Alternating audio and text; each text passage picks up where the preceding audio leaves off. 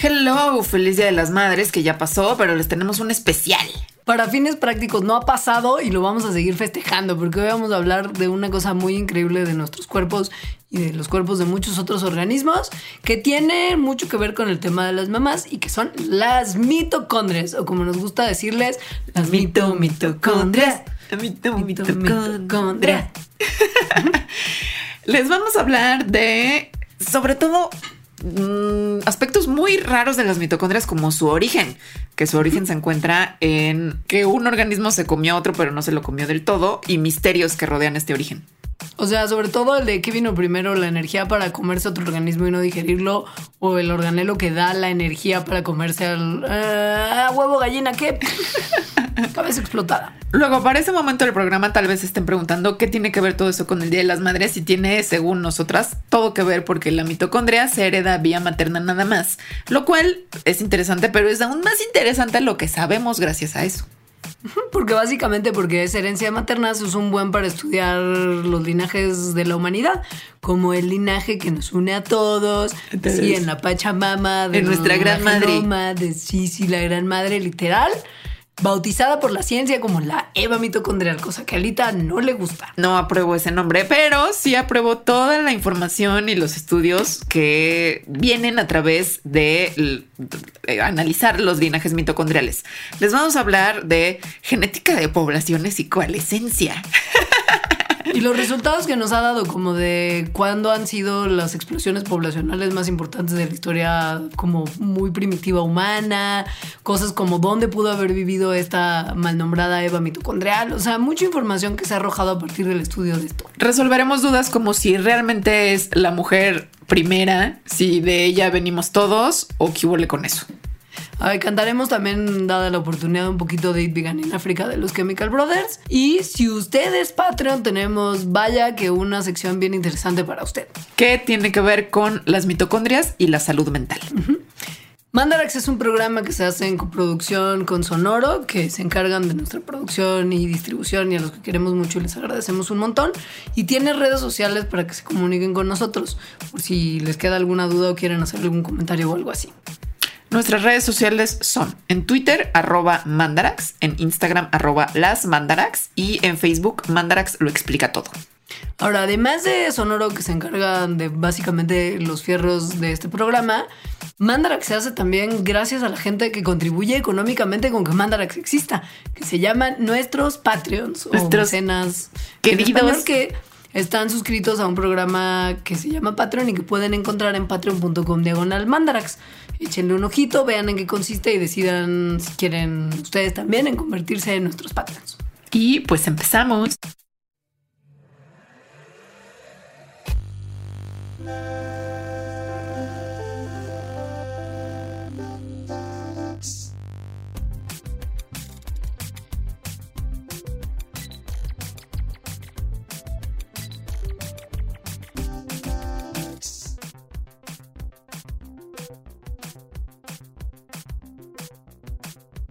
La mito mitocondria. La mito mitocondria. ¿Tiene Lina, tú en tu mente te imaginas el baile de la mitocondria como con conga line? Claro. 100%, la ¿no? mitocondria. La mito mitocondria. de verdad, si ustedes no son Patreons todavía, esto que acaba de pasar es una extraordinaria razón para hacerse Patreons. Porque además siento que lo coordinamos relativamente bien. Creo que sí. Ya se verá en el YouTube que ven los como, como solemos coordinar nuestras tonterías. cosa que se puede ver, tal vez no tanto escuchar. Si ustedes Patreon tienen acceso a la transmisión exclusiva para Patreons de 2 dólares para arriba. Así es. Oigan, pero a ver, la mitocondria. La mito, mitocondria.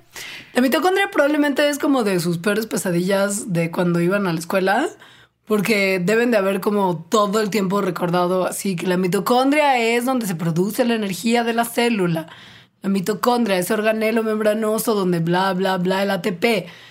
Y seguro así, si vieron algo de lo que pasa dentro en esas reacciones, más las odiaron. O sea, la parte de respiración celular sí es una pesadilla máxima de fórmulas, reacciones.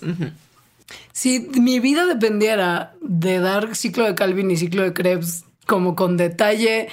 Deja tú explicar las fórmulas como productos de entrada y productos de salida con intermedios. Es como, güey, estaría como, fue como de, ¿por qué murió por piruvato? ¿Sabes? O sea, sería como causa de muerte de piruvato. Pero hubo un momento de tu vida en que te lo sabías, o bueno, al menos yo me lo supe para pasar Sí, algún no, no, examen. claro. Sí, Obvio. Sí, se, Sí, se por olvidó, se olvidó dos segundos después de vertido en el papel, pero O sea, ocurrió. por, por eso sé que existe el piruvato. Pero sí, una, una, una lata del proceso de producción energética de la célula, de la célula, de la célula, si bien importante. Muy importante. Entonces aquí lo que les queremos nada más recordar, pues es eso, que son organelos celulares mm, donde se hace la respiración celular. Aparte, ¿no? La cosa más importante pues es que producen una molécula que se llama adenosín trifosfato. Em, y eso y que la respiración celular pues da más o menos como 18 veces más energía a partir de una molécula de glucosa que la glicólisis y la fermentación, que serían como sus alternativas metabólicas en seres que no tienen mitocondria, por ejemplo los procariontes. Así que sí fue una cosa muy revolucionaria el tener mitocondrias. Y muy revolucionarias porque, contrario a lo que nos enseñan cuando jóvenes, que solamente la parte de la producción de energía, sí, o sea, las mitocondrias sí ayudan a cambiar la energía que consumimos en energía que nuestras células pueden usar para sus procesos, pero también hacen un montón de otras cosas de las que probablemente ustedes jamás se enteraron, como que participan en los procesos de destrucción celular de las células cuando estas se convierten en células ya mayores o que, o que de alguna En manera ya células no de la tercera bien. edad. Células INAPAM, llega el momento en el que el cuerpo dice no. A, a estas no le va a tocar su tarjeta de bonos como a las personas del INAPAM de nuestro país. Le va a tocar muerte, muerte y destrucción. O sea, Y- apoptosis. O sea, apoptosis. Y la mitocondria ayuda a, deci- a decidir cuáles células se destruyen. También es súper importante para almacenar calcio, que el calcio es súper importante para un montón de procesos celulares, como por ejemplo cosas que tienen que ver con que las neuronas se comuniquen unas que con otras, o que haya comunicación a través de hormonas para la función muscular, la fertilización, para la coagulación de la sangre, en fin. Entonces, em, la regulación del calcio, por lo tanto, es súper importante y la mitocondria absorbe calcio, iones de calcio, y como que los guarda ahí hasta que son necesarios. Entonces es parte de la regulación del calcio. Eso y más funciones. O sea, no crean que nada más acaba ahí. Las mitocondrias son ricas en funcionalidad, súper importantes para las células eucariontes y los organismos que estamos constituidos por células eucariontes. Pero ya no vamos a hablar más de eso. Más bien vamos a hablar de una cosa bien interesante, que es de, sí, ¿de dónde salieron las mitocondrias? ¿De Porque dónde tiene- salieron? Porque son Tiene muy... una historia. O sea, bueno, hay hipótesis que son padres. De, de, de dónde, de, de dónde demonios sali- Según yo, salieron estamos- en algún momento. seguros de que salieron de un lugar, tal vez no el cómo. Pero a ver, Exacto. hay cosas que son pues como extrañas de las mitocondrias o particulares porque los otros organelos celulares no tienen estas características, solo los cloroplastos en las plantas, que es que tienen su propio genoma. Es decir, cada una de nuestras células tiene la mayor parte del genoma, o sea, todo el genoma nuclear en el núcleo. Y eso es lo que casi siempre se dice, ah, pues ese es el genoma. Pero también tenemos un genoma baby en las mitocondrias, muy chiquitito, ahí guardado, que además es circular, es decir, se parece al de los procariontes. Eso ya las hace como extrañas. Y la división de las mitocondrias, o sea, cuando una célula se divide y hace dos, la división de las mitocondrias está independiente de esa división celular. Es decir, ellas llevan su reproducción como por su lado, lo manejan por ellas mismas. Lo que entendemos de dónde salieron las mitocondrias es que vienen de una simbiosis muy antigua que resultó cuando una célula ya tenía núcleo se comió un pequeño procariotita aeróbico, que es justo lo que explicaría todo lo que acaba de decir Alejandra, como lo del genoma redondito. Y conforme se hicieron amiguis la célula engullida con la célula engullidora, la célula que fue comida empezó a ser dependiente de la célula que se la comió para pues protegerla del ambiente y de otros factores externos. Y al mismo tiempo la célula comedora empezó a depender de la célula comida para sus procesos de producción de energía. en el tiempo, los descendientes de esa célula procarionte engullida se convirtieron en mitocondrias y el trabajo de estos organelos, que es la fábrica de energía, es crítica y básica y fundamental para la evolución de los eucariontes. O sea, básicamente fue como un win-win situation donde quien se la comió no se la comió, o sea, no la digirió, sino que como que la mantuvo ahí porque le daba un win y a la que no se comió, pues también tuvo el win de vivir. de esto creo que hablamos mucho en el, en el capítulo de codependencia de la buena. ah, claro, sí, totalmente. Ajá, sí.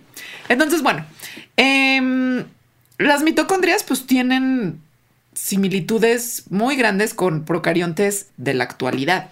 A pesar de que esta simbiosis, o sea, de que esta parte en la que fue engullido un procarionte y luego se convirtió en mitocondria, pasó hace mucho tiempo. Los, ¿no? Las similitudes son pues que su genoma es circular, em, la membrana de las mitocondrias eh, tiene un transporte de proteínas que se parece al transporte de proteínas en los procariontes, la manera en que se reproducen. Y la cosa en su genoma es que pues se ha vuelto mucho más chiquito que el de los procariontes actuales, porque pues ya pasó muchísimo tiempo y en realidad no son un organismo independiente, o sea, las mitocondrias son organelos, dependen del núcleo celular y de las instrucciones que da el núcleo celular. Sin embargo, sí les quedan algunos genecillos por ahí que lo que hacen es que su función es sintetizar algunas proteínas, la mayoría de las cuales eh, sirven pues para muy pocas cosas. Pero sí producen algunas de sus proteínas, o sea, eso es una realidad. Unitas. Y para ello tienen RNA, porque como ustedes sabrán de esos mismos momentos en los que las mitocondrias los, aterrorizaron, o, el RNA, o, porque se pusieron la vacuna de Moderna. Y entonces hicieron una googleadita de qué será esto del RNA de lo que todo el mundo habla. El RNA que funciona entre mm, sus funciones principales para la síntesis de proteínas sus RNAs, que sí los tienen, se parecen más a los RNAs que tienen las bacterias que a los RNAs que tienen las células eucariontes flotando en su citoplasma. Además, también como algunos de los, como de los, de las clavecitas que usan las mitocondrias para construir distintos aminoácidos, son tantito diferentes a las clavecitas que usan las células eucariontes. Entonces, pues sí, hay ahí como una semblancita todavía que se guarda, aun cuando, insistimos, mucho de lo que se necesita para que las mitocondrias sobrevivan se hace gracias a los genes del núcleo de la célula eucarionte y se transportan hacia dentro de la mitocondria. Si esto no les acaba de explotar la cabeza con lo que dijo Leonora, como si fuera así de, ah, si esto es lo que pasa ya. si son lo suficientemente fríos y muertos por dentro como para saber que la energía que ustedes usan para sobrevivir es fabricada por pequeñas como cositas rarísimas que llegaron a tener esta relación tan increíble con nosotros, si eso no les generó nada. No, pero además, o sea, que si unos genes que están en sus células, es decir, genes de ustedes, nada más que están en las mitocondrias. Los ponen así en un análisis evolutivo a ver con qué tienen más similitud. No les va a salir similitud ni con sus propias células de ustedes que les pertenecen, ni con las de sus papás, ni con las de los primates, ni con las de los mamíferos, ni animales, ni ningún eucarionte. Les va a salir que se parecen más a procariontes. Genes que están en sus células. Eso a mí se me hace muy impresionante. Siento que también después de nuestro capítulo de la microbiota y que todos entendimos con cuánta cosa convivimos y justo cuántas de las células que hay en, nuestro cuerpo no son en realidad células nuestras, sino células de algunos otros organismos que viven dentro de nosotros, yo creo que ya el público de Mandarax está perfectamente capacitado para lidiar con toda información que tiene que ver con invasores que en algún momento se pusieron súper cómodos con nosotros. La cosa es, ¿cuándo ocurrió esto? Porque si bien ya está como bien establecido y un montón de evidencia que la endosimbiosis ocurrió y que además ocurrió varias veces, cloroplasto, mitocondria, núcleo y probablemente otras cosas, el cuándo sucedió y el cómo sucedió todavía no está tan claro. Según fósiles, que es difícil encontrar fósiles pues de hace miles de millones de años, de cosas Sobre todo muy chiquitas. Muy chiquitas. Ajá. Pero bueno, digamos que el fósil que indiscutiblemente es de un eucarionte. El, más el fósil más antiguo de eucarionte tiene 1.45 mil millones de años. Entonces, pues se podría, o sea, este eucarionte ya tenía mitocondrias. Así que podríamos decir que esta es como la edad mínima en la que ocurrió esta endosimbiosis. Pero. Pero, como que hay una cosa que es de muy hecho reflexionar.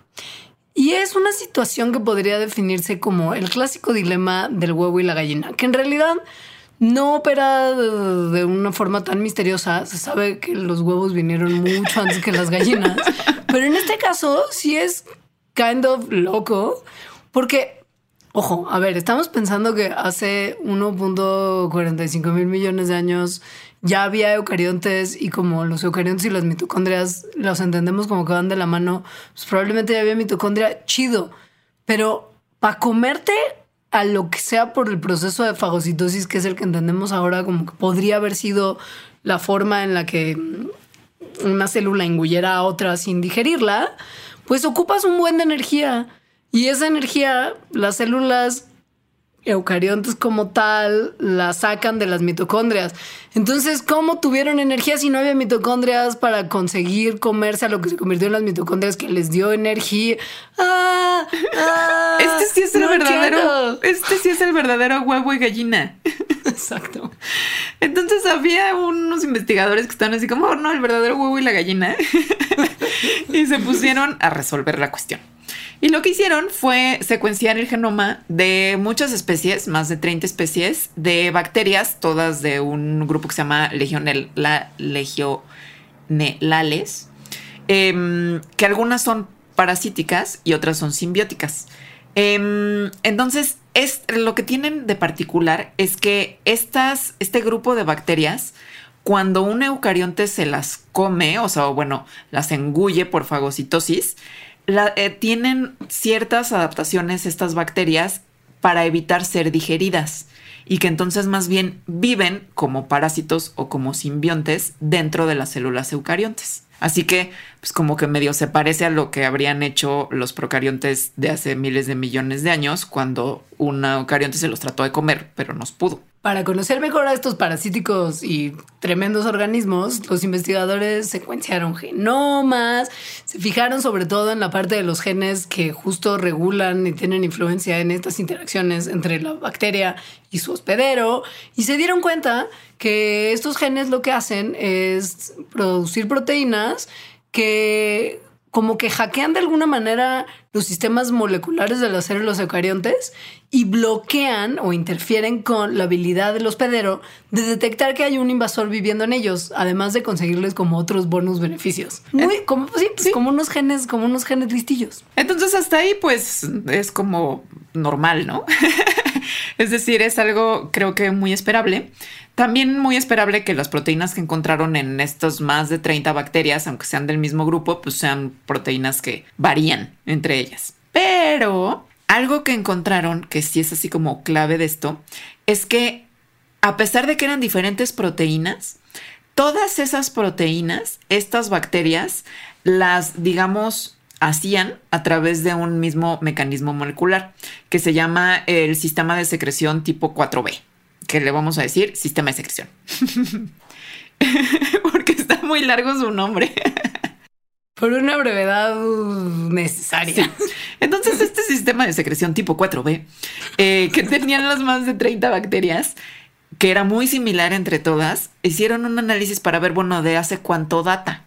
Es decir, cuál es, sí, cuál fue el origen, cuándo fue el origen de esto. Y resulta que su origen está hace 1.9 mil millones de años lo cual significa que hace 1.9 mil millones de años ya existía el sistema de secreción tipo 4B para poder meterse a, células eucariontes y no ser digeridas, lo cual quiere decir que hace 1.9 mil millones de años ya existían eucariontes, porque si no, ¿para qué querrías tener un sistema de secreción 4B que te permitiera entrar a ellos sin que te comieran? Pues sí, básicamente tiene todo el sentido. Oye, Leos. Sí, dime, bebé. ¿Tú le has entrado a los audiolibros?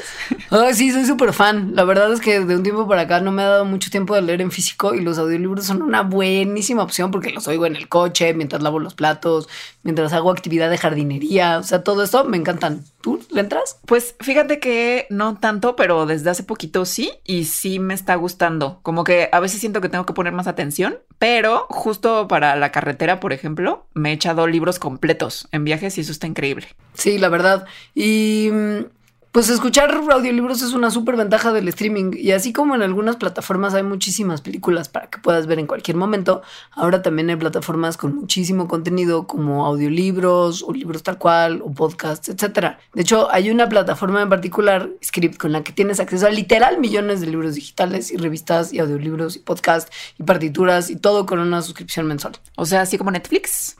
Sí, mira, de hecho la revista Wired, que es bien buena, le llamó a Script el Netflix de los libros. Ahí en Script yo encontré un libro que me encanta, que se llama Las Mutaciones, que además lo escribió un escritor que me encanta también y es un amigo muy querido, Jorge Comensal. Creo que él es como de los escritores más geniales que tiene ahorita México. Entonces escribe de muchas cosas de ciencia, nada más que esta es una novela que es medio se relaciona con ciencia. Y en Script está como audiolibro y nada más en Script. O sea, si quieren que alguien les lea al oído las mutaciones, tienen que suscribirse a Script. Si neta comienzan a hacerlo, se van a dar cuenta a los dos minutos de empezar a escuchar de que este libro que les comento, Las mutaciones, es de lo más divertido.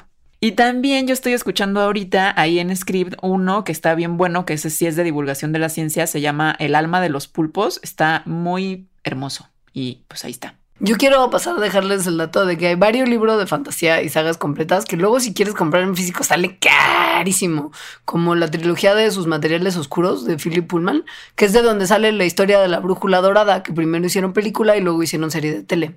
Y también están en PDF muchos de los libros en los que se basaron para hacer la serie y los videojuegos de The Witcher, que son un buen y también son bien caros. O sea, puro buen surtido para usted que es ñoño como yo.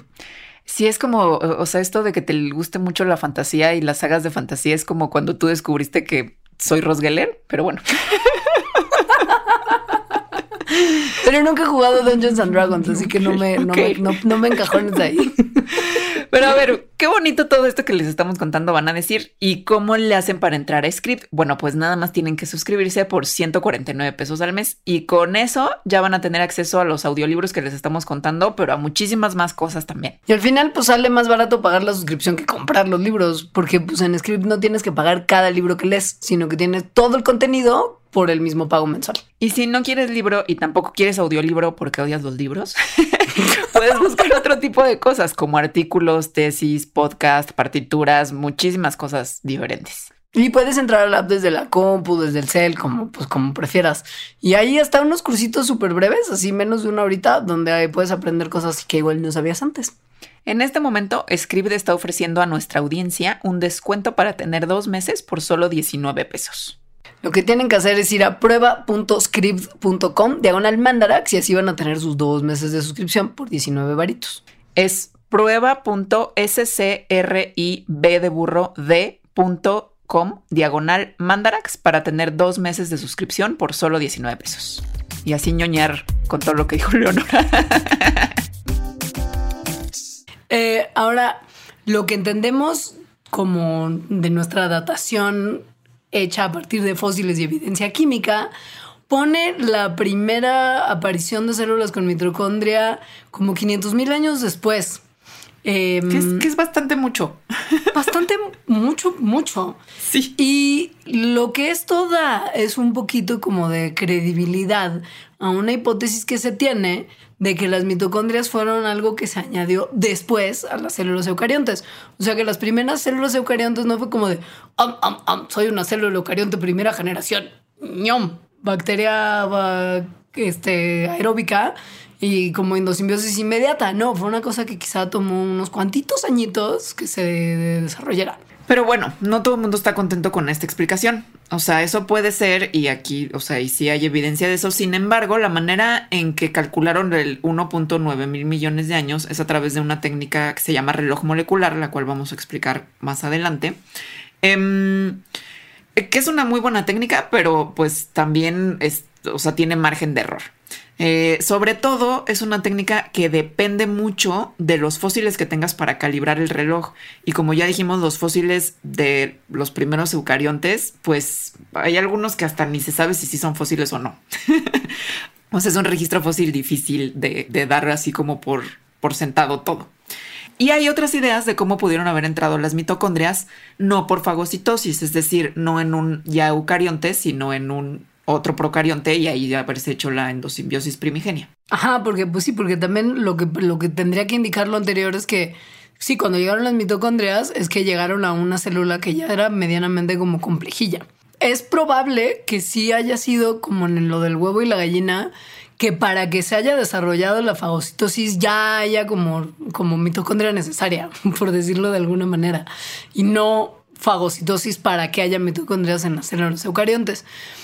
Según unos expertos y el modelo que ellos hicieron, sería como pensemos quizá en una arquea que comía hidrógeno y una bacteria que lo producía podrían haber crecido uno al lado del otro felices como en una simbiosis externa y eventualmente como que tentáculos de la arquea salieron así como, Amix, te voy a dar un abrax.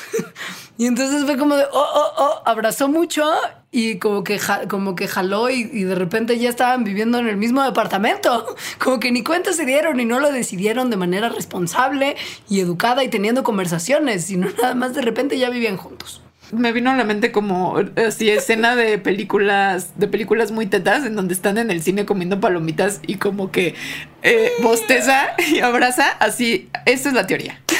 Ah bueno simbiosis entonces bueno en realidad no se sabe es decir como muchas cosas no se saben y probablemente no se vuelva o sea no se sepa o se necesitaría como evidencia difícil es el huevo el verdadero y huevo la gallina ahora este programa, como dice bien su título, es un especial del Día de las Madres. ¿Qué tiene que ver la mitomitocondria con el Día de las Madres? Oh my God, no se entiende, 10 de mayo. ¿Qué podría tener que ver un organelo celular con el 10 de mayo? ¿Hay que llevarlo a comer a un restaurante cuando toda la ciudad está colapsada?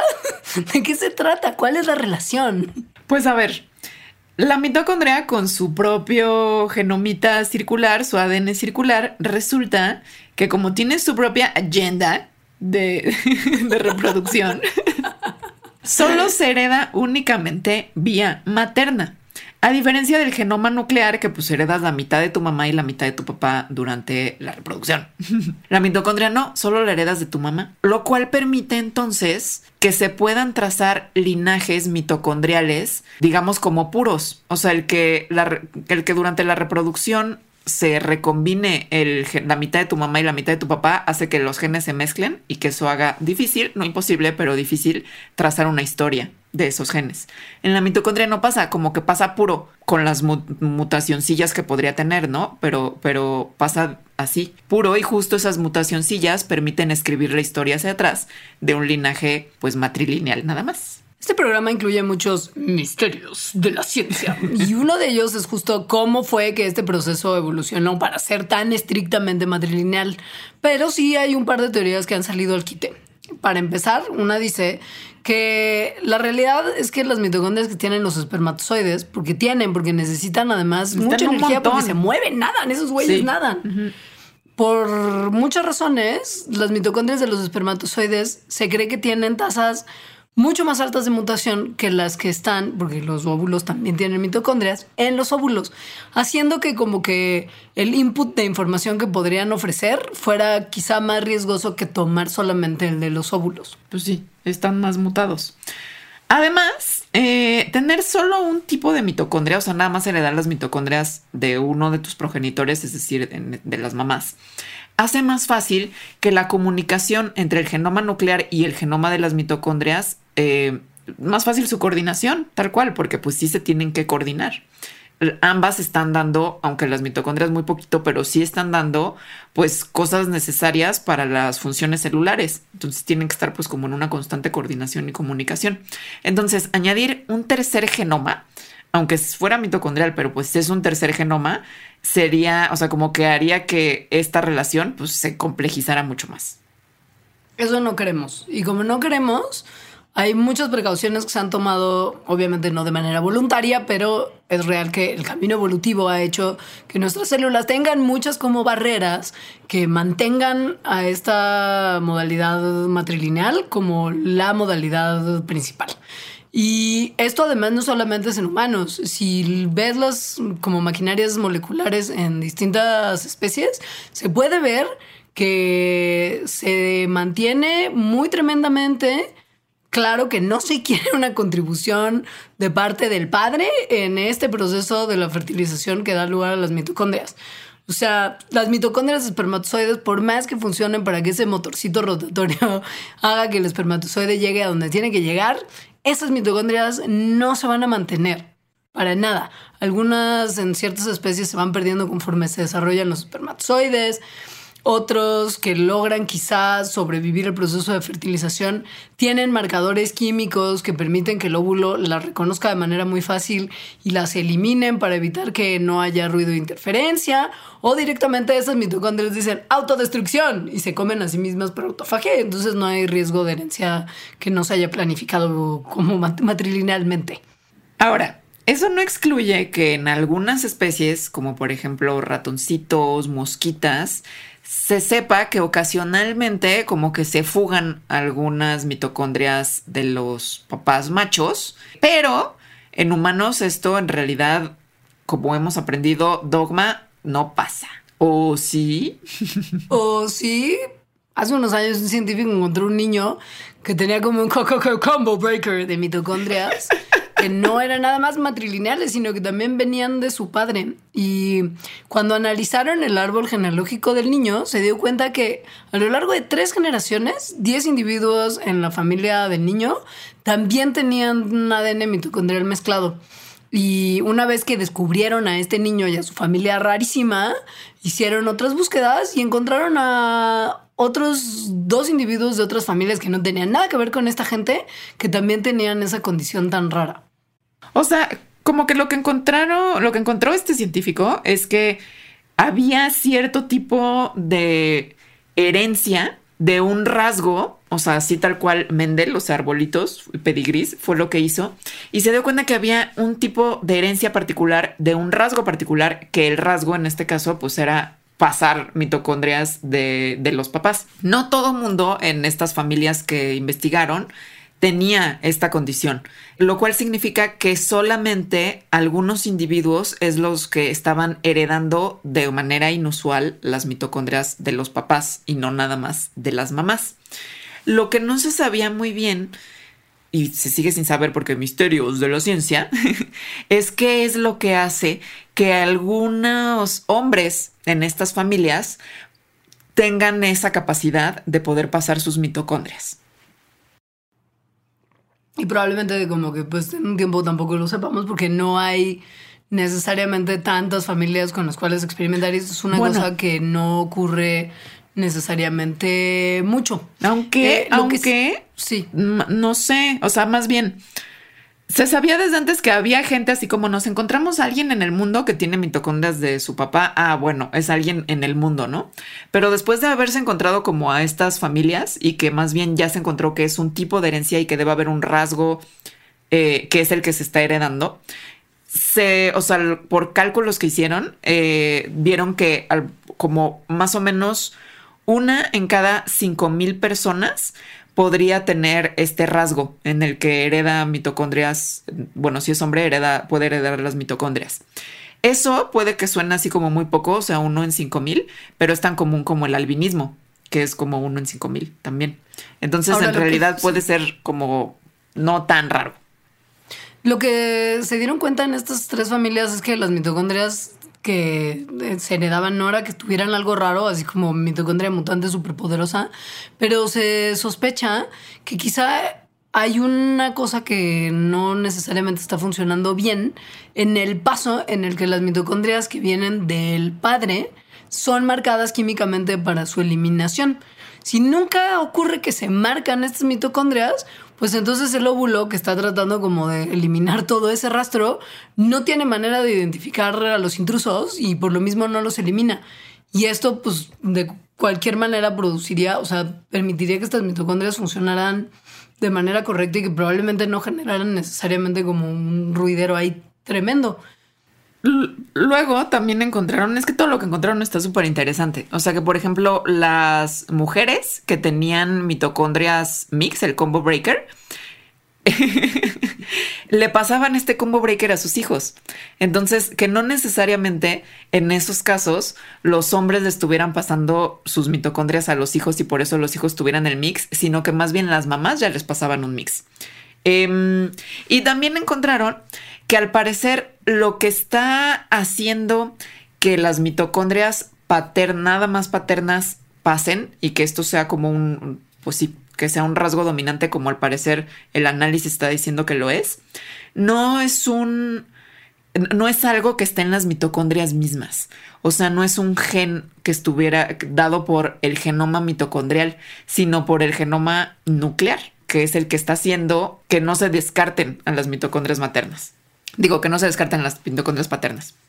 Ahora es, es, es como de ah, una lata que todo esto pase, porque al final como tenemos estos genomas que además son muy conservados, o sea, los genomas de las mitocondrias cambian súper poquito en el tiempo y de hecho pueden permanecer sin cambios como decenas de miles de años, ¿no? Entonces, sí son una herramienta muy útil para estudiar linajes y como que en algún momento así encontrar como el linaje que nos une a todos como la gran hermandad humana que somos Amix, podría estar su clave y su pista dentro de las mitocondrias. Bueno, Por eso el DNA sí. que sí lo está.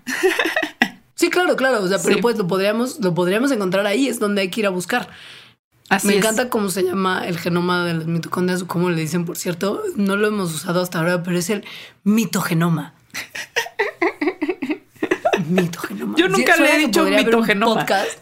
podría haber un podcast que se llamara mitogenoma y que fuera como estudiando el origen de las mentiras o algo así, que no tuviera nada que ver, que fuera como ciencia mal utilizada. Pero a ver, la cosa está de que, de que sea no, o sea, de que sí sea un rasgo raro, pero no tan rarísimo. O sea, de que al parecer esté en una de cinco mil personas el poder pasar mitocondrias eh, paternas, o lo que es lo mismo, que en una en cada cinco mil personas tiene un mix de mitocondria eh, materna y paterna. Es que justo el análisis de linajes, en lo que se basa mucho de, estudiar la historia evolutiva humana, pues está basado bajo el supuesto de que nada más se pasa por vía materna. Entonces esto metería ahí como ruido a los cálculos, por eso no le vamos a hacer tanto caso, ya que de lo que vamos a hablar ahora... Te quiere que lo ignoremos por completo, ignoren, ignoren de todo lo que sabemos gracias a estudiar los linajes mitocondriales, como justo este linaje que decías de Honora, que nos une a todos como hermanos. Esto tiene, además, es una cosa que también le dan un nombre súper clavel, que es padrísimo todo esto, que es la Eva mitocondrial. Entonces, ese es el nombre que le dan los investigadores a la mujer, que es como el ancestro común matrilineal más reciente que tiene todo el ADN humano de todos los que estamos vivos ahora. Todos. O sea, como todos, todos. O sea, como de que, de que todo el DNA mitocondrial de toda la humanidad sea derivado de esa Eva mitocondrial. Que no es necesariamente la correspondencia de la primera mujer en la Tierra. No, no, no, no. Ahora les vamos a explicar por qué.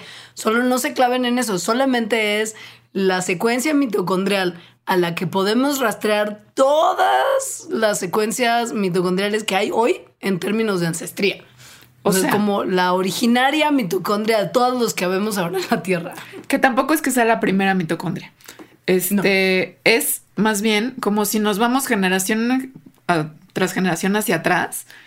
¿No? Yo tengo la mitocondria de mi mamá, que a su vez es la de mi abuela, que a su vez es la de mi bisabuela, ta, ta, ta, ta, así hacia atrás. Entonces, en algún momento, Leonora y yo somos primas, ¿no? Primas muy, muy lejanas. Y en algún momento somos primas con cualquier persona que nos esté escuchando aquí, ¿no? Es decir, tenemos algún ancestro común hace mucho tiempo.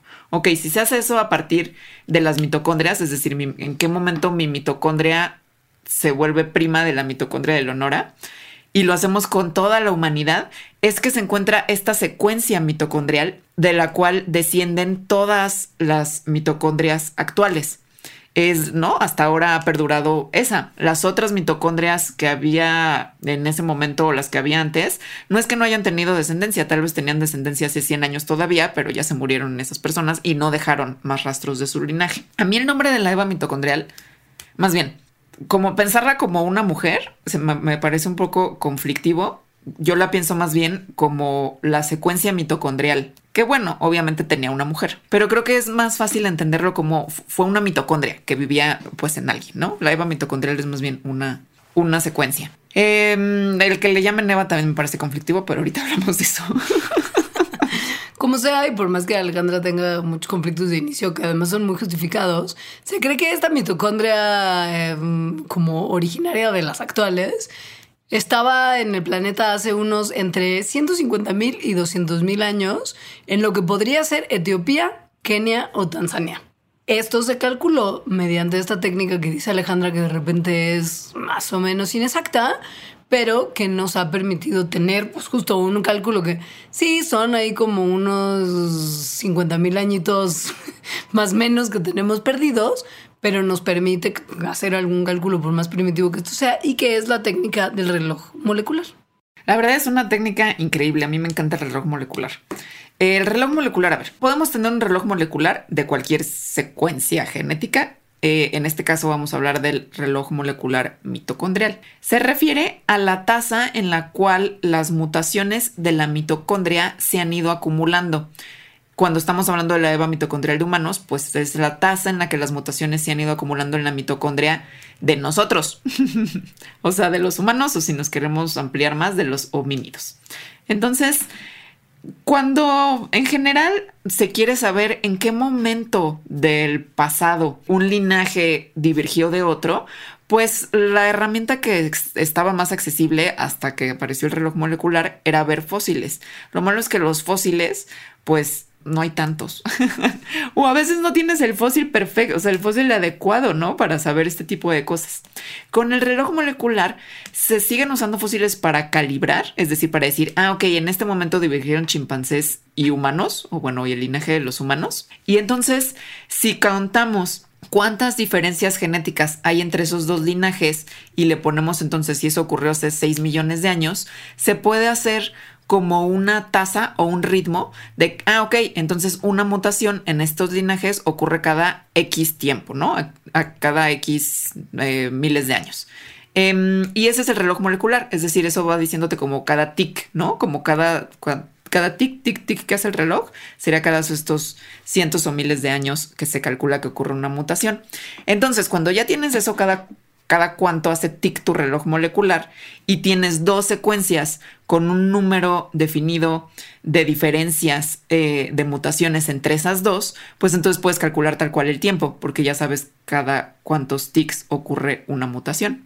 Y así es como se ha calculado un montón de cosas en realidad, ¿no? Pero así es como se ha calculado ahorita lo que estamos hablando, hace cuánto vivió la EVA mitocondrial como que básicamente lo que se hace es usar mutaciones para calcular el timing de cómo fueron surgiendo las distintas ramas en nuestro arbolito evolutivo.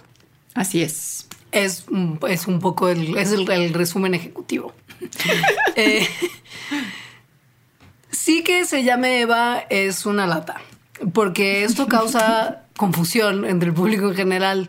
O sea, es como de, ¿what? O sea, ¿cómo? Si era la Eva mitocondrial, era la única mujer viva, humana en ese momento en la Tierra, cosa que no era.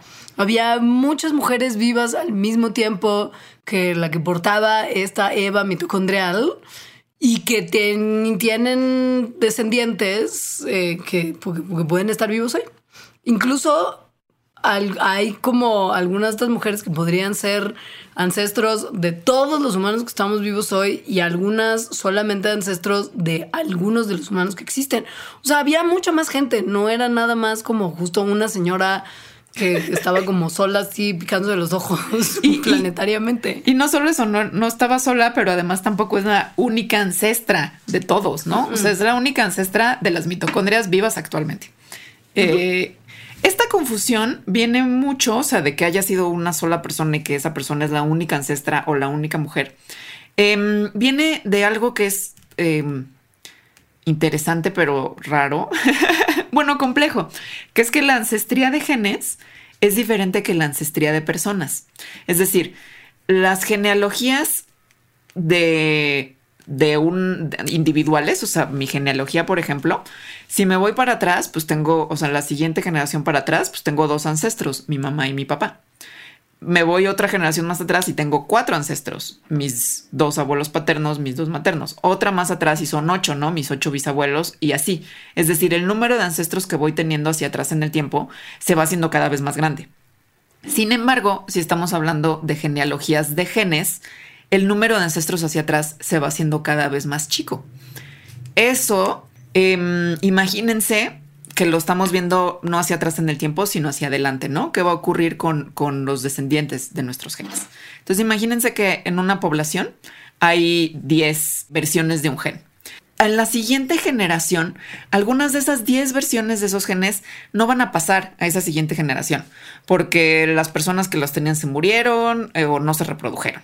Entonces, en esa siguiente generación, nada más va a haber, en vez de 10 versiones de gen, 6. Y en la siguiente generación, también. Va a haber probablemente de vez en cuando alguna nueva versión por mutación, pero en realidad el patrón o la tendencia es que cada vez vaya a haber menos variación, o sea, sí, menos, menos versiones de esos genes. Entonces, si eso ahora lo ponemos, ¿no? Como viéndolo hacia atrás en el tiempo, quiere decir que todas las versiones de los genes del presente van a ir coalesciendo, es decir, convergiendo o uniéndose, encontrando como a su ancestro. Y es así que nos vamos hacia atrás, hacia atrás y que se encuentra, por ejemplo, en el caso de las mitocondrias, pues una mitocondria en la que se unen todos, que es esta eva mitocondrial.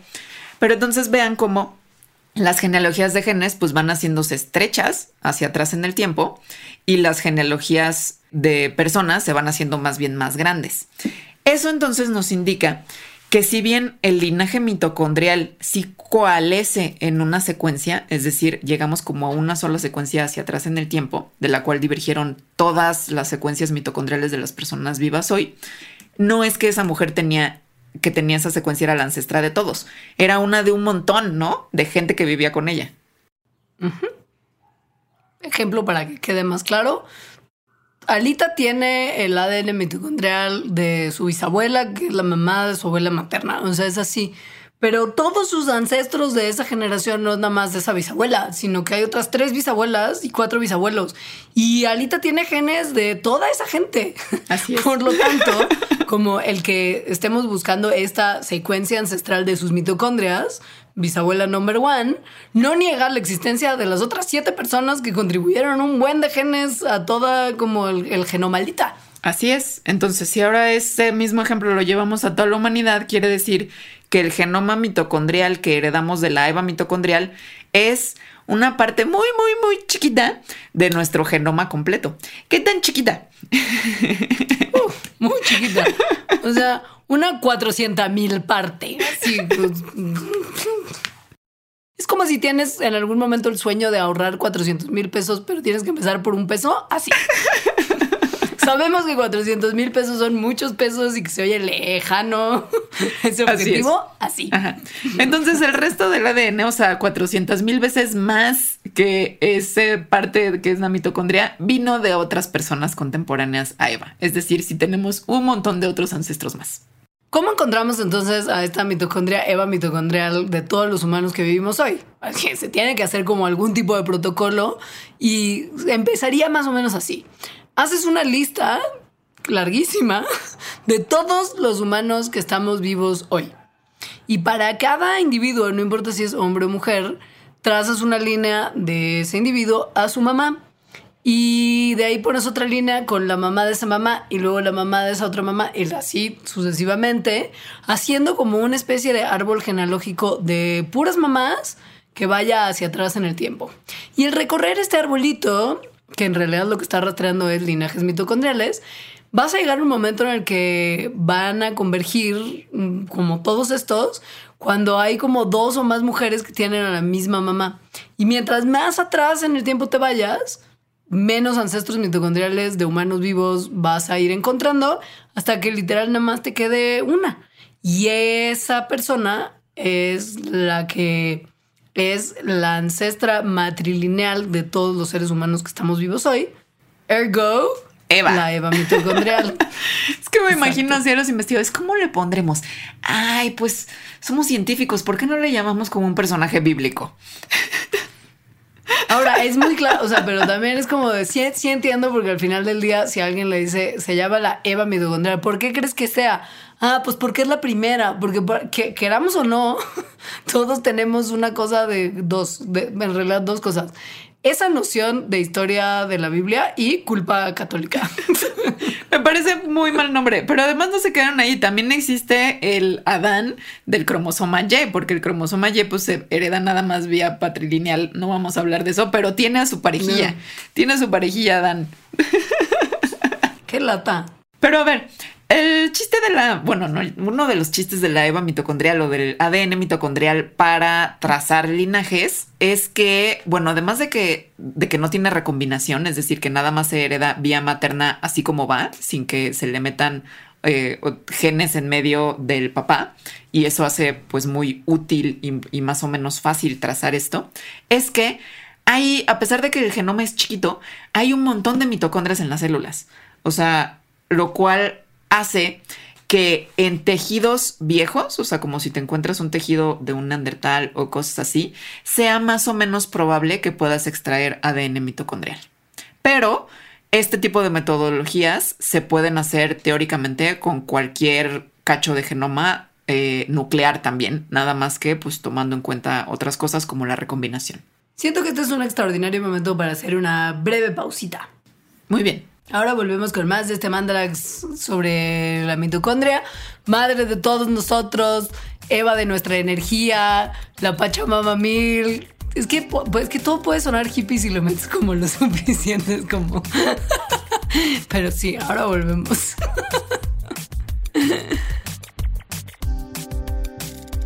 Patreon.com Diagonal Mandarax.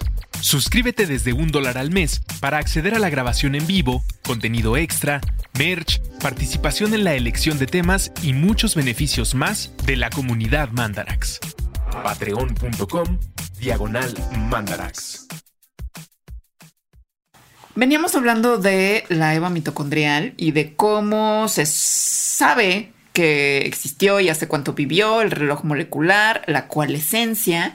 Y tengo que confesar que este programa es otro caballo de Troya para hablar de genética de poblaciones.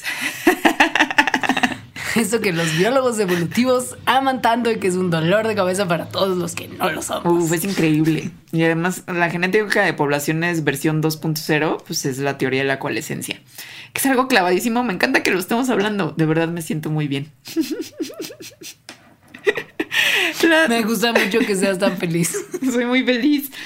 Eh, con esto de este tipo de análisis y la EVA mitocondrial, no nada más se puede saber cómo, ah, entonces esta, esta secuencia vivió en una mujer hace 200 mil años y ya, sino que se puede saber dónde vivió eh, y otro tipo de cosas como por ejemplo cuánta gente más vivía en ese momento. Todo gracias a la genética de poblaciones y en particular a la teoría de la coalescencia. La teoría de la coalescencia lo que hace es estudiar las relaciones genealógicas entre genes. Es decir, es como si estuviéramos viendo un análisis genético, pero en reversa. En vez de decir, ah, estos genes no divergen de esta forma, es como estos genes coalescen en qué momento, en qué momento llega ese punto en que no se encuentran y las mitocondrias de la Nora y la mía se vuelven primas. Eh, la divergencia entonces es un proceso que es hacia adelante en el tiempo, la coalescencia es hacia atrás. Y es muy bonita la imagen, ¿no? Como coalescen, también se le llama coalescer como a dos gotas de agua, que es cuando se unen, así cuando los genes, ¿no? Cuando encuentran su secuencia ancestral. Este tipo de análisis se hacen en general con genes neutrales, es decir, genes que no afectan eh, qué tanto se va a reproducir o qué tan bien le hace en la vida el organismo a ese gen, bajo cálculos de genética de poblaciones, que entonces lo que han hecho es que ya se tienen fórmulas en las que relacionan los tiempos de coalescencia con otro tipo de variables, como por ejemplo el tamaño poblacional. Porque entre más grande sea una población, hay más probabilidad de que haya más variación en genes, o sea, más genes diferentes. Y por lo tanto, los genes, su coalescencia va a ser más hacia atrás en el tiempo porque hay más variantes. Esa es la manera en que se relacionan el tamaño poblacional y el tiempo de coalescencia. Con esto que cuenta Alejandra, se ha logrado calcular que cuando esta EVA mitocondrial existió, el tamaño efectivo de la población era como de 5.000 personas. Ojo, que tamaño efectivo no es número real de personas en la Tierra en ese momento, sino que sería como el número real si todas tuvieran genes diferentes. Había mucho más gente Y pues el número real pues también depende de cosas como cuántos sexos se tuvo entre parientes, o sea, lo que es la endogamia como tal en las poblaciones. Pero lo que, o sea, lo que se, lo que se entiende es que justo si este número existe y se puede acotar, y se puede también acotar hace cuánto tiempo como que... mm, La población empezó a crecer. Exacto, como explosiones poblacionales. Sí. O sea, con esto que está contando Alita y por eso le gusta tanto probablemente hablar de ello, es que sí podemos entender mucho más de las poblaciones ancestrales de lo que podríamos entender a través de otro tipo de registros y otro tipo de cálculos. O sea, sí, es que sí, por eso me gusta mucho. O sea, el- se puede como leer los genes como si fueran una historia de las migraciones en el espacio y en el tiempo. O sea, porque se puede calcular qué tanto tiempo atrás, en años, qué tanta número de población había y en dónde estaban. Porque como se hace con, con no tienes que encontrar fósiles o secuencias ancestrales, sino que lo que haces es analizar las secuencias actuales, calcular el tiempo de coalescencia de las secuencias actuales y ver qué secuencias de las actuales se parecerían más, mm, entre comillas, a esa secuencia ances- ancestral y así es como lo pon, o sea, como le puedes poner como un pin en el espacio también y decir, ah, esta expansión poblacional ocurrió en este lugar del mundo o la eva mitocondrial vivió en África. Eh, Entonces sí es una cosa padrísima. Sí es. Y con eso Sí. sabemos, por ejemplo, que hace entre 50 y 70 mil años hubo una explosión demográfica que viene de la expansión por Eurasia. O sea, esto se sabe a que, porque analizando las mitocondrias, se ve que por esa época empezaron a haber muchas más variantes. O sea que la población tuvo que haber aumentado. Para que Y- existieran tantas variantes. Ajá. Exacto. Y ojo que Asia, sobre todo el sudeste asiático, muestra la expansión poblacional más temprana y más pronunciada fuera de África. Que es Pero pues, justo mucho. un dato, mucho. Sí. Es un dato muy relevante de cómo justo fueron los movimientos humanos a lo largo de esa época en particular. O sea, se calcula que como hace 52 mil años, más o, hubo como un aumento de cinco veces el tamaño poblacional en esta región. Eso es muchísimo. es, es, es, es, es mucho. Bueno, en esta región, pero que además es cinco veces lo- lo- el tamaño poblacional de la humanidad en este momento. y esto, pues, se sabe porque eh, la diversidad de ADN mitocondrial en las poblaciones actuales de la costa del Océano Índico, pues es muy grande. Y además lo pueden correlacionar con otro tipo de evidencia, como evidencia arqueológica, que lo que apunta a la evidencia arqueológica es que justo hubo una migración como muy rápida hacia esta costa, desde África hacia el sureste asiático. Y además, lo que nos, o sea, analizando igual, ¿no? Con, con este tipo de datos, se ve que entre hace 45 mil y 20 mil años, la mitad de la población del mundo vivía en esta parte. O sea, vivía en lo que ahorita es Tailandia y la península malaya. Estaba súper poblado ahí, era super hot right now. Right then. Right then. Después se puso, después se puso hot en Europa, hace como 40, 50 mil años, cosa que es consistente con una migración hacia allá durante el Paleolítico. Acá en América, como tal, hay un aumento rápido de población como hace 18 mil años, que justo se entiende como un evento como hipotético de colonización que ocurrió después de uh, la última glaciación hace como más o menos 20 mil años, porque pues sí, niveles más bajos de agua, posibilidad de cruzar desde Siberia hacia América del Norte vía el estrecho de Bering. O sea, se ve genéticamente, se, se ven cosas que se habían medio teorizado de otras formas. Sí, o sea, bueno, y que coinciden. O sea, sabemos que el estrecho de Bering efectivamente se solidificó por el glacial que, ¿no? Por la era glacial que había en ese momento. Y ahora con las mitocondrias sabemos, bueno, apoya esto, ¿no? Que, que sí pasó gente y que entonces la diversificación de mitocon de linajes mitocondriales en América, pues es justo cuando, cuando cruzaron el estrecho de Bering. Otra cosa que también se ve analizando los linajes mitocondriales de toda la humanidad es que hasta hace 50 mil años, que en realidad es poco tiempo eh, relativamente, si, si tomamos en cuenta que pues la humanidad, ¿no? Que la especie humana apareció hace entre 200 mil, 500 mil años tal vez en África. Todo ese tiempo, hasta hace 50 mil años, la humanidad tuvo un tamaño poblacional entre 5 mil, como había dicho Leonora, y hasta 30 mil personas, ¿no? Como que fue creciendo hasta 30 mil personas. Pero después de eso, que justo corresponde cuando, como dice la canción de los Chemical Brothers, It began in Africa. Cuando nos salimos de África hacia explorar otros territorios, la humanidad empieza a crecer exponencialmente. O sea, de manera que hace 40 mil años el tamaño efectivo era de 100 mil personas, o sea, el doble de lo que era 10 mil años antes. Luego, 30 mil años atrás era de 200 mil y hace 20 mil años era de más de 300 mil personas. O sea, sí fue doblando tamaño poblacional cada 10 mil años. Ya si nos ponemos clavados, podríamos tal vez hasta averiguar dónde vivía esta tal Eva mitocondrial que tanto ruido genera. Según Pero ¿dónde así exactamente como aquí salió de este prado? Sí, sí, sí. Que se calcula que era un lugar como súper lindo, como una especie de oasis que estaba en un humedal que se llamaba el Dios mío, perdóname porque voy a pronunciar seguro muy mal. A ver tú. No, yo tampoco puedo. Ah, Gagdi o Cabango. Como Alejandra dijo, que es como algo así como pues justo la cuna de todas las de todas las mitocondrias. Que otra vez, ¿no? Llevándolo así como a, analogías bíblicas, sería como el jardín del Edén. El jardín del Edén, güey. Uh, qué trip. Ahí empezó la culpa católica. Ahí empezó. Ese lugar, en, el Macadiki, Macadiki o Cabango. Ahí empezó la culpa católica mitocondrial. Ay, qué risa. Eh, bueno, ¿cómo sabemos? Porque se estudió ADN mitocondrial de residentes actuales de la parte sur de África y compararon la data genética con análisis de tanto lingüística moderna como climas del pasado, distribuciones culturales y geográficas de poblaciones locales, y todo esto lo metieron como en una especie de algoritmo buena onda y calcularon justo dónde era este como jardín del Edén mitocondrial. Que ahora ya no es un humedal, en realidad. Este, para Pero como hicieron estos estudios de climas del pasado, lo que llegaron es que en el pasado sí.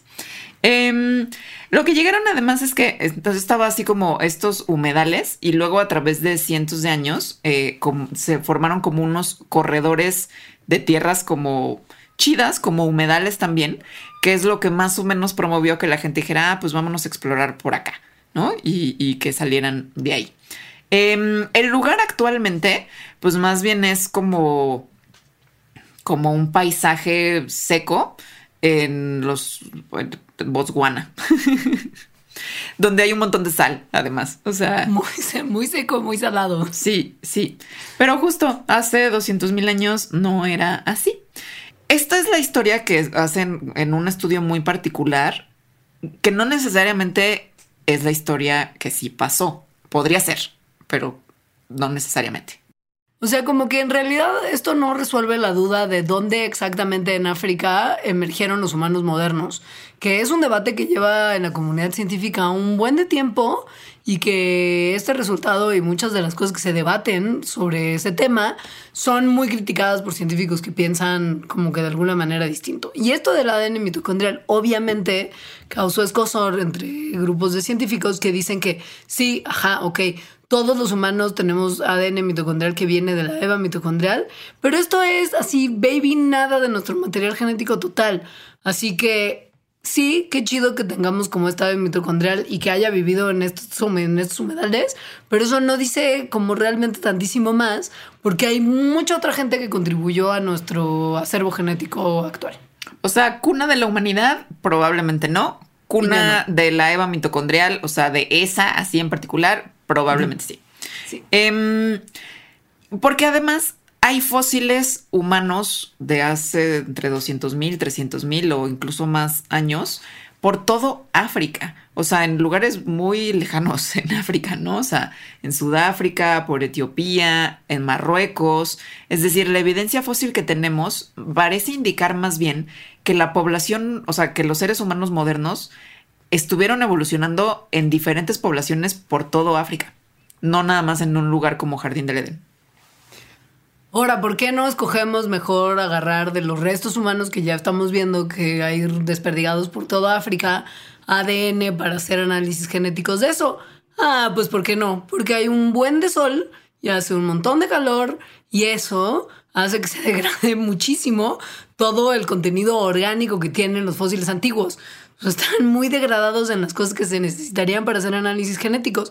Entonces, pues, ¿qué se hace? Más bien estudiar las poblaciones tan diversas de gente que hay en África hoy y estudiar los linajes mitocondriales de gente que vive en distintos lugares del continente.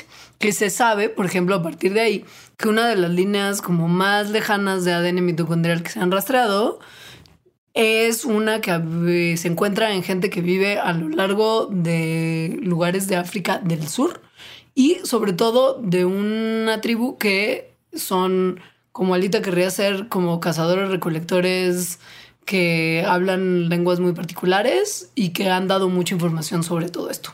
Entonces se hace, como expliqué hace rato, pues con puro ADN eh, actual. O sea, se secuencian gente viva actualmente que en sus genomas tienen la historia de linajes muy antiguos de la humanidad, lo cual también me parece así como wow. Súper increíble. Sí. Entonces, bueno, lo que hicieron es que secuenciaron a muchos individuos de, de, estos lugares en África, es decir, de poblaciones al sur de África que se sabe que tienen, ¿no? Que pertenecen a grupos que tienen linajes muy antiguos de ADN mitocondrial.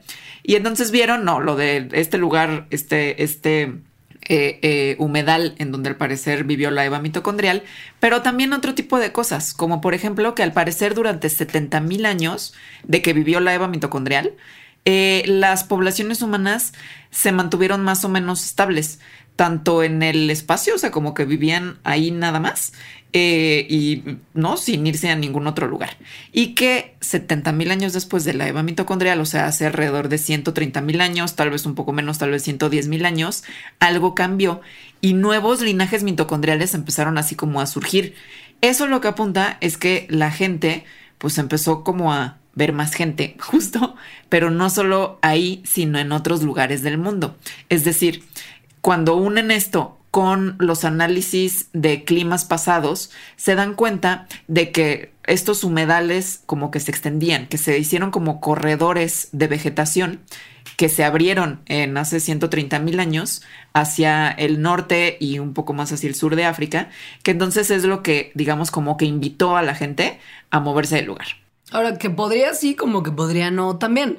Esa es una, historia que se cuenta a raíz de lo que estas investigaciones arrojan, pero podría no ser la historia como tal, porque pues sí, al final del día sabemos que esas poblaciones viven en esas regiones hoy, pero no sabemos si las poblaciones que viven ahí hoy son las mismas que vivían ahí hace cientos de miles de años. Y como resultado puede ser que los investigadores estén en realidad en vez de como trazar como el humedal primigenio mitocondrial, solamente haciendo como rastreos de migraciones alrededor de África en la parte del sur del continente. Pues Sin embargo, pues sí. Que en realidad eso es, o sea, bueno, así tal cual eso es. Lo que pasa es que como lo relacionan con otro tipo de evidencia, pues bueno, como que ya van pintando una historia más coherente, pero que al, al final es una historia es posible que sea como súper inútil buscar el jardín del Edén que no sea mitocondrial, o sea, el punto independiente de origen de los seres humanos en África y que sea como realmente muy complicado detectarlo. O sea, como que más bien lo que muchos investigadores sugieren que pensemos es que nuestra especie evolucionó de muchos puntos de África como una especie de red buena onda que es la que dio lugar a la mezcla de todas las cosas que nos componen el día de hoy. Que también está súper padre. múltiple. Sí. O sea, como que cambia un poco la visión de que la evolución nada más es por divergencia o, así como muy puntual y que solo ocurre en un punto y, y ya, sino como todo es una red pachamámica. Sí, cómo nos dimos besos con los neandertales y después los matamos a todos. Sí. Entonces, hasta aquí se queda este especial del Día de las Madres con la mito mitocondria. Tenemos un pilón para las personas que son Patreons en el que vamos a hablar de la relación de las mitomitocondrias con la salud mental. Está súper interesante. Si todavía no se animan a meterse a patreon.com diagonal mandarax para ver en qué consiste ser Patreon de este su podcast de ciencia de confianza y ayudarnos a la realización correcta de este, creo que es buen momento para echarse un clavadito y pensarlo una vez más y decir, dos dolaritos, dos dolaritos y me puedo enterar de esto y un montón de cosas más y tener un montón de beneficios. Y ser parte de la comunidad.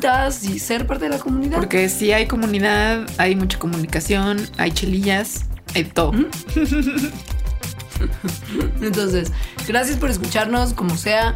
Recomienden este podcast a todas las personas que conocen. Y feliz Día de las Madres y de la Eva Mitocondria. Bye.